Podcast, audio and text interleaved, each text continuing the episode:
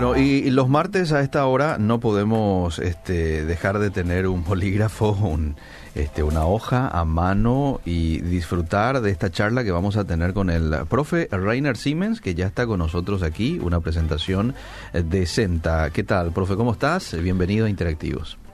Estoy muy bien, gracias Eliseo, y un cordial saludo a toda la gente que nos está escuchando. Muy bien. Saludamos a la gente también que se conecta vía Facebook, ¿verdad? Porque estamos en Facebook Live y hoy vamos a hablar de un tema muy, muy importante que de tanto en tanto aquí la gente nos consulta con relación a este lo que tiene que ver con precisamente esta este hecho ¿verdad? De, eh, ¿me, ¿me, recuerda el, el, tema? De la esclavitud. Esclavitud. De... ¿Qué dice la Biblia ¿m? con relación a la esclavitud? Exactamente, ese es el tema que nos toca hoy, la esclavitud en la Biblia, que dice la eh, Biblia acerca de la esclavitud. Uh -huh. Pero antes eh, de comenzar con eso, eh, hoy a muchos de nosotros nos llegó una noticia muy triste. Sí el fallecimiento del gran apologista, hmm. Ravi Zacarías, uh -huh. oriundo de la India, de la ciudad de Madras, Chennai. Uh -huh. Nació en 1946, falleció, bueno, eh, creo que en esta noche, uh -huh. con 74 años. Él fue una de las personas que también influyó en mi vida. Uh -huh. eh, mucha gente no lo sabe, pero yo pasé, un, no sé, casi una década por un, un tiempo de, de, muchísimas dudas uh -huh. con respecto a mi fe. Eh, había tiempos donde probablemente ni se me podía considerar más un creyente. y personas como Ravi mm. eh, tuvieron una gran influencia en mi vida. Ah, eh, lo, lo, interesante de la historia de Ravi es no solamente que él proviene de la India. Él a los 17 años trató de suicidarse eh, y cuando estuvo en el hospital mm. le visitó un misionero y compartió eh, la Biblia con él, el mensaje bíblico, y comenzó a leer el Evangelio eh, según Juan y eso le, le cambió la perspectiva y él se convirtió y a partir de ahí surgió un ministerio muy fructífero, Mira. muy fructífero, que le ayudó a muchísima gente como yo lo soy. Ajá. Es decir, obviamente no fue únicamente él y otras, otras personas también claro, me ayudaron, pero él fue definitivamente -huh. Una de estas personas y una de las sentencias que, que él dijo en una ocasión se me quedó grabada. Mm. Y él habló de la disciplina del estudio. Hmm. ¿Por qué digo esto? Estudiar la Biblia, estudiar la teología, como él lo hizo, mm. requiere de una disciplina férrea, mm. día tras día levantarse, abrir los libros, leer, escribir resúmenes, mm. y él lo lograba no solamente hacer eso, sino comunicarlo de una manera muy amigable, y eso es un ejemplo en mi vida. Esa sentencia fue una de las razones por la cual yo decidí meterme en el estudio de la teología y día tras día estar en mi oficina, incluso ahora en cuarentena, Mm. estudiar y estudiar. ¿Y para qué hacer eso? Para que la iglesia pueda crecer en el conocimiento. Uh -huh. Eso es lo que tratamos de hacer también en el, en el CEMTA, eh, comunicar eso como profesores a nuestros estudiantes. Claro. Esa disciplina del estudio, porque nosotros estamos profundamente convencidos de que el conocimiento adecuado en el tiempo adecuado uh -huh. cambia vidas. Uh -huh, uh -huh. Y lo de Ravi fue así. Sí. Y él, miles y miles de personas fueron cambiados por su ministerio. No quiero decir millones, porque no sé hasta qué punto llegó, pero sí. no me sorprendería si millones de personas han escuchado su nombre. Por eso eh, me, me, tomo este momento para hacerle un tributo okay. eh, a este gran hombre de fe que lamentablemente partió de nosotros, eh, pero ahora está con el Señor. Así es.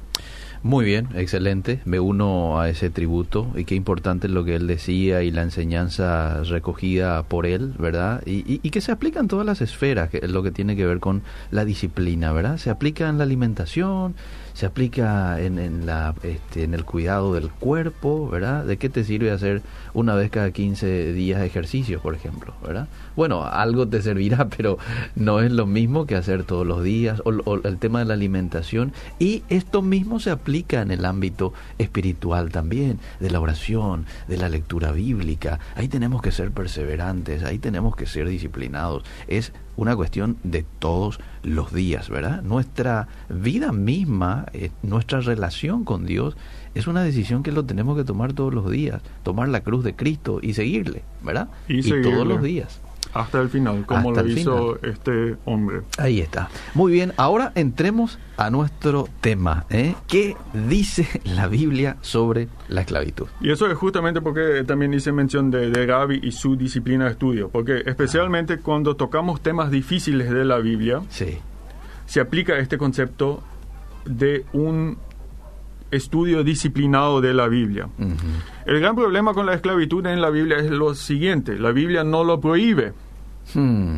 Y eso obviamente ofende eh, muchas veces las sensibilidades de, de nosotros mismos.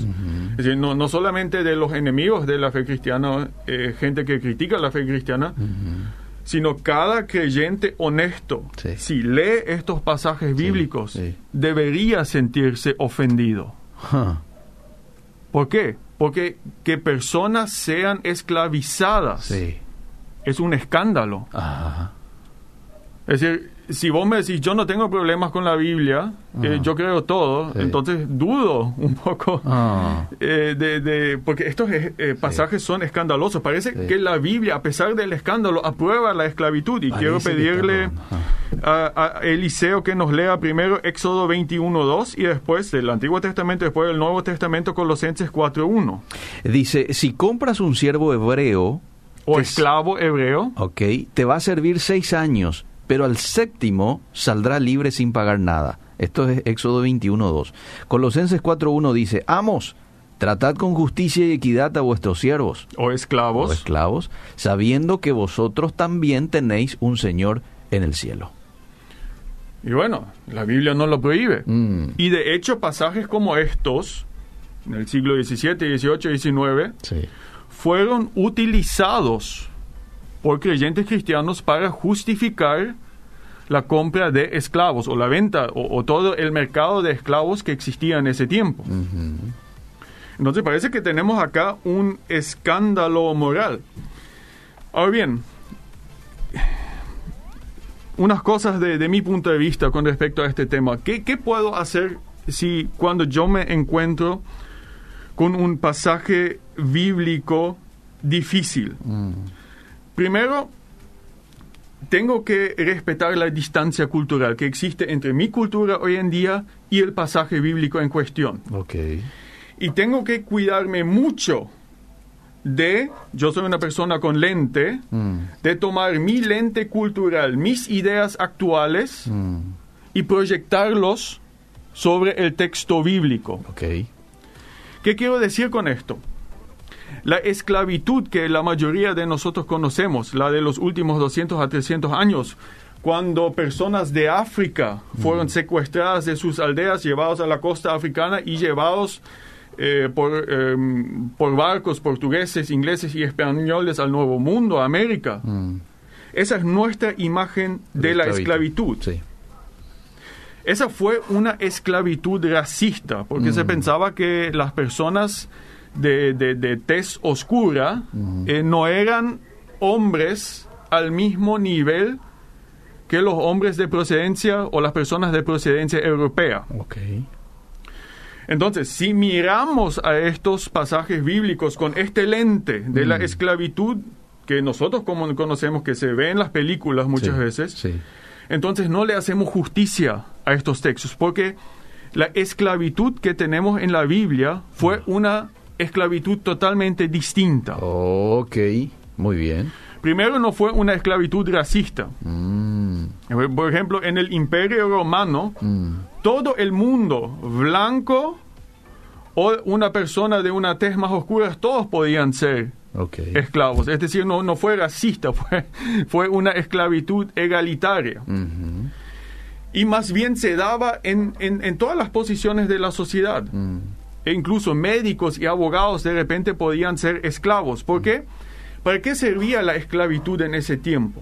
Los esclavos en ese tiempo, obviamente había muchos que provenían de las guerras y fueron llevados forzadamente a Roma, pero otros también buscaban esto como una especie de protección, ponerse bajo la protección de un amo Ok. Y servir bajo su protección. ok. Era el caso de los huérfanos, ¿verdad? Y, y- y claro, y, y llegaban a ocupar altos puestos en la sociedad, como abogados, políticos, Ok. eh, médicos. Ujú. Es decir, nuevamente hay una gran distancia con la esclavitud que tenemos en la Biblia. Ok, muy bien. Y la segunda cosa, y quizás la más importante cuando hablamos del Antiguo Testamento de la esclavitud, Mm. la esclavitud no fue algo obligatorio para los hebreos. Ah, Es decir, fue tipo un acuerdo mutuo entre dos partes, entre el amo y su siervo, mm. para limitar la pobreza. Ah, Es decir, no, y eso es, es otra gran diferencia eh, que tenemos con la esclavitud de hace 200, 300 años. Ahí lo que pasó, gente fue secuestrada y llevada por- eh, en contra de su voluntad Sí. a las plantaciones en América, es decir, en el, en el Nuevo Mundo. Acá no, yo tengo deudas, no puedo pagar al acreedor. ¿Y qué es lo que hago?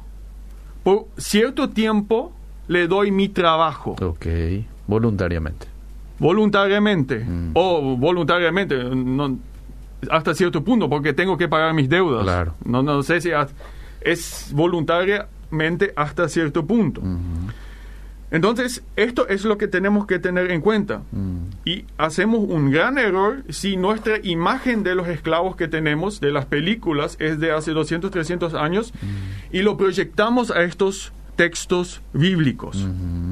Entonces, Ok. eh, desde mi punto de vista, esto debería ser nuestra, nuestra primera, em, nuestro primer paso. Ok.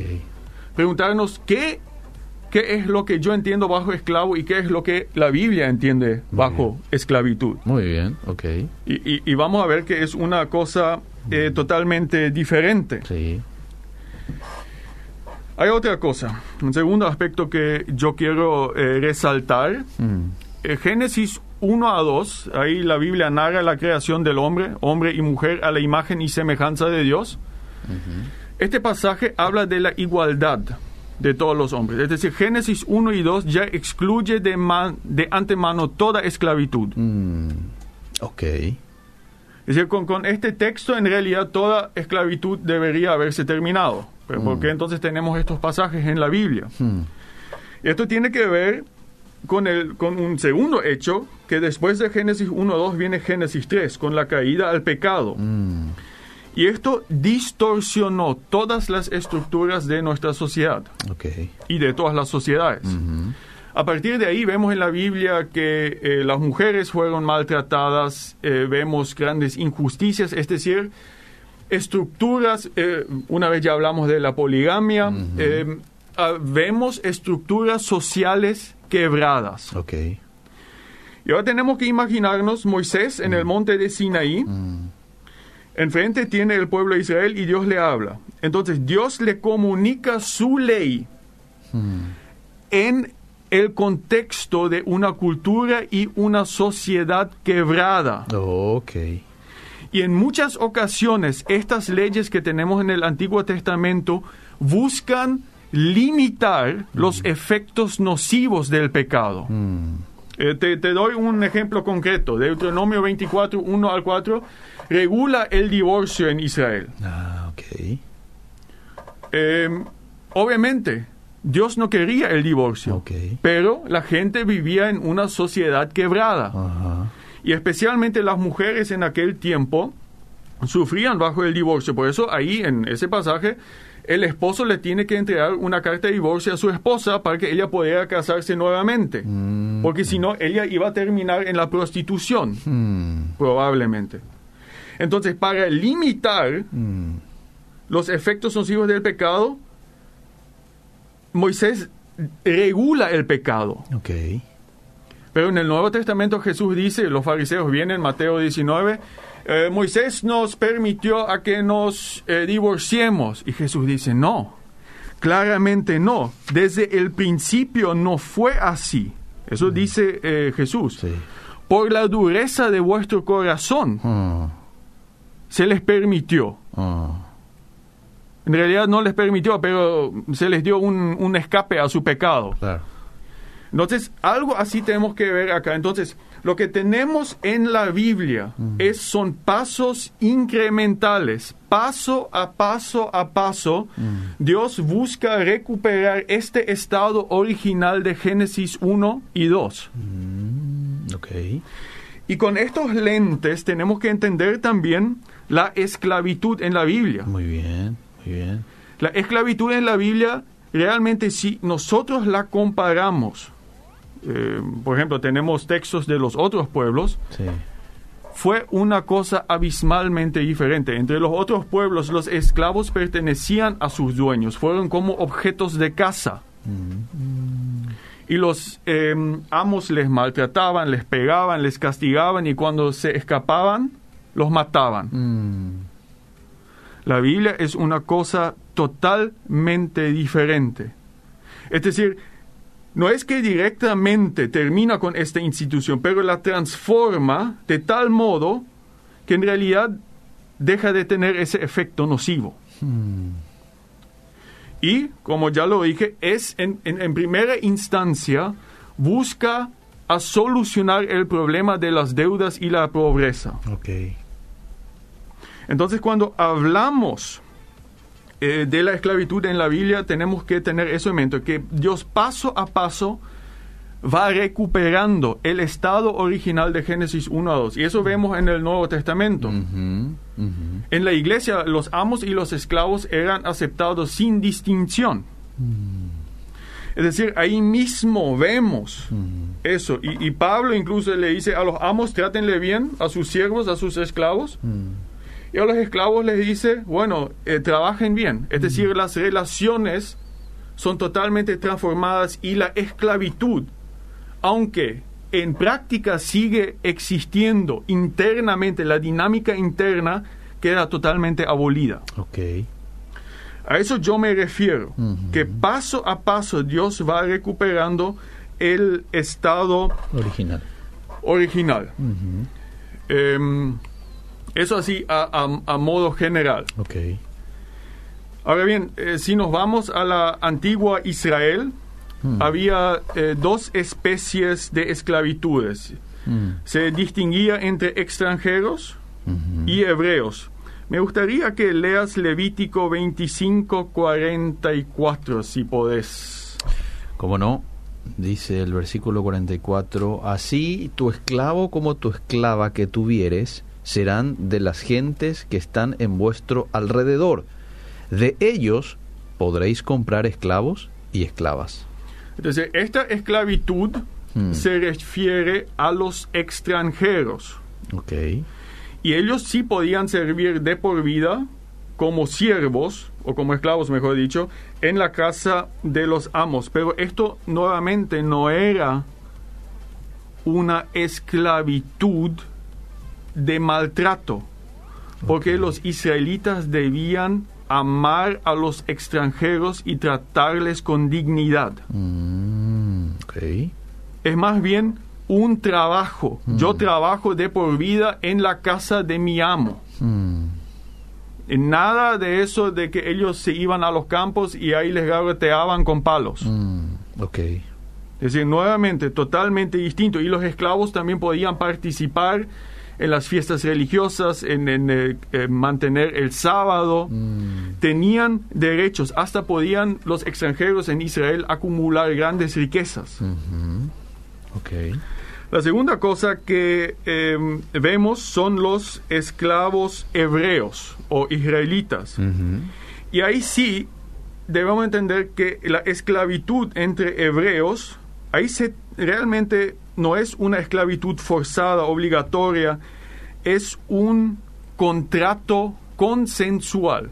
entre ambas partes. Se asemeja mucho más a la relación empleador-empleado. Eh, quiero que leas Levítico 25, 39. Muy bien, voy al verso 39 y dice, y cuando tu hermano empobreciere, estando contigo, y se vendiere a ti, no le harás servir como esclavo. Como criado, como extranjero estará contigo, hasta el año del jubileo te servirá. Sí, claramente, okay, y, y, después sale libre de, de, tu casa, dice el verso siguiente. Sí. Entonces saldrá libre de tu casa, él y sus hijos consigo, y volverá a su familia, y a la posesión de sus padres se restituirá. Y claro, porque se trata del pago de la deuda. Okay. Lo que pasa acá es que, ¿qué haces con la pobreza en una sociedad? Hmm. Y acá hay una cosa muy interesante lo que la Biblia hace. Hmm.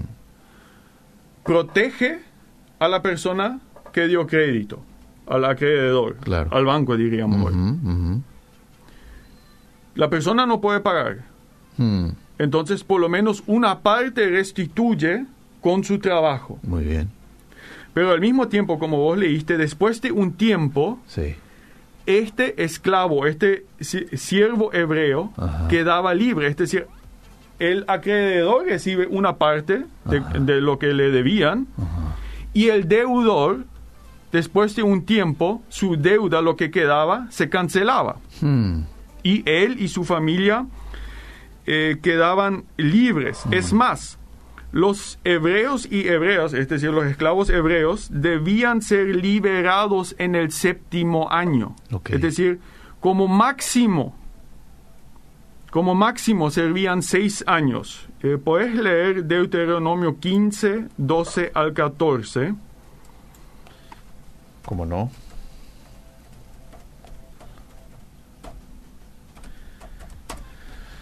Deuteronomio 15, 12 dijo, ¿verdad? di- 12 al 14. Si se vendiere a ti tu hermano hebreo o hebrea y te hubiere servido seis años, al séptimo le despedirás libre. Y cuando lo despidieres libre, no le enviarás con las manos vacías, le abastecerás liberalmente de tus ovejas, de tu era y de tu lagar, le darás de aquello en que Jehová te hubiere bendecido. Y, y ahora nuevamente, esto no tiene, esta esclavitud Mm, no tiene nada que ver con la esclavitud de, De los últimos 200 a 300 años. Esta, esta institución que tenemos acá mm, sirve para dos cosas. Resolver el problema de la pobreza con el pago de las deudas. Y es más, después de, de seis años de trabajo, al séptimo año se liberaba, incluso si este hebreo pobre todavía no pagó toda su deuda. Ah, ok. Es decir, se limita el pago de la deuda y se busca una solución Mm, a la pobreza. muy bien. Entonces, nuevamente, es totalmente distinto. Es una relación consensual. El, el hebreo pobre viene y dice, yo no te puedo pagar las deudas. Y bueno, vamos a hacerlo así. Vas a trabajar seis años para mí y con eso quedamos, quedamos Cuenta cero. cuenta cero. Sí.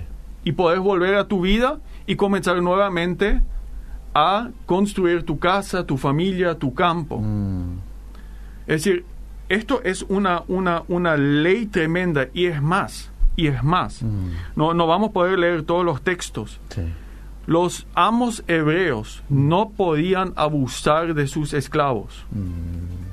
Les era altamente prohibidos y es más, si lo hacían, ellos mismos eran o debían ser castigados y el esclavo quedaba libre. Mm, nuevamente una, una gran distinción con la esclavitud que tuvimos hace 200 a 300 años. Por eso vuelvo a enfatizar, si nosotros nos ponemos los lentes Mm. de las muchas películas que vimos de los esclavos y lo proyectamos a los textos bíblicos, mm, no vamos a entender lo que pasa acá. ok. Muy bien. No vamos a entender. Un último aspecto eh, que me gustaría comentar es que en el Antiguo Testamento se prohibía determinantemente el secuestro de las personas. Me gustaría que leas Éxodo eh, 21, 16. 21, 16.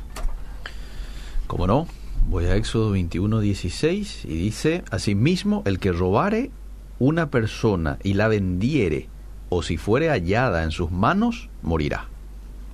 Nuevamente una gran distinción con la esclavitud de hace 200, 300 años, donde había todo un comercio Mm, de esclavos que se basaba en el robo de personas inocentes africanas. mm, Imagínense si las naciones cristianas que conocían la Biblia hubieran hecho caso a este mandamiento. mm, Los españoles, los portugueses, los franceses, los ingleses, Sí. los holandeses. mm. La esclavitud moderna no habría existido porque se basaba en el secuestro de personas inocentes. Mm. Qué interesante. Entonces, eh, si- comparamos estos textos, y, y acá voy a citarle a Charles H. eh, Spurgeon, el gran predicador bautista de avivamiento, mm, creo que lo dijo muy bien. Moisés no estableció la esclavitud de forma de algún modo. Las leyes relativas a ella fueron hechas con el propósito de suprimirla. Es decir, lo que Moisés en realidad trataba de hacer es suprimir la esclavitud. De restringirla a límites muy reducidos y básicamente para ponerle un fin. Mm, Entonces, vuelvo a enfatizarlo. Acá no tenemos esta esclavitud de los últimos 200, 300 años. La esclavitud en Israel buscaba darle, solucionar el problema de la pobreza. mm, Un, un- un límite al pago de la deuda y un límite a la pobreza extrema. mm. ¿Cuál? eh, siempre la gente pregunta, y bueno, ¿qué me sirve esto hoy? Mm, Una cosa, o varias cosas, mejor dicho. Sí. Estos textos fueron utilizados por personas para cristianas Mm, para justificar la esclavitud. mm. Dice la Biblia. Sí. Por eso nuevamente, y por eso nosotros tenemos este programa. Mm, La Biblia hay que leerla en contexto. Porque si no salís con interpretaciones falaces que tienen repercusiones devastadoras. Mm, una primera cosa que le quiero dejar a la gente. Segundo, Sí. se estima que hoy en día existen hasta 27 millones de personas que viven en un estado de esclavitud, trabajo forzado, comercio sexual, Mm, etcétera, etcétera. 27 millones. 27 millones. Mm, Estos textos bíblicos apuntan a que esto termine. mm, Yo creo que la iglesia cristiana está llamada a luchar en contra de esto. Un tercer aspecto. sí. Esto es la primera legislación que protege a los siervos.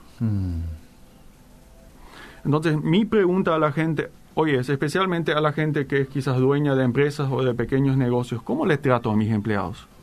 mm, ¿Le pago un salario digno?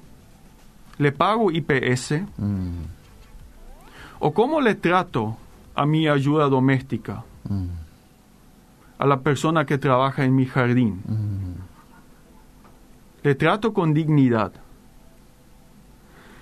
Estas leyes apuntan a la protección de la persona porque es imagen de Dios y eso también yo creo que debe influenciar nuestro trato de otras personas. Wow, qué interesante. Eh, algunas preguntas de los oyentes. Eh, dice, eh, lo que el profe está explicando es todo lo contrario de lo que aprendimos con la historia de Moisés, dice. Pero en el caso de Moisés eran los egipcios quienes le tenían eh, como esclavos a los a los hebreos, ¿verdad? Y la- Y sí, ahí hay, Y, y y hay- fíjate hay cómo violencia, hay y fíjate cómo Dios que castiga a los egipcios por esclavizar a los hebreos. Sí, sí, manera clara. Saludos, dice, ¿cuándo la Biblia eh, toca por primera vez el tema de los de la esclavitud?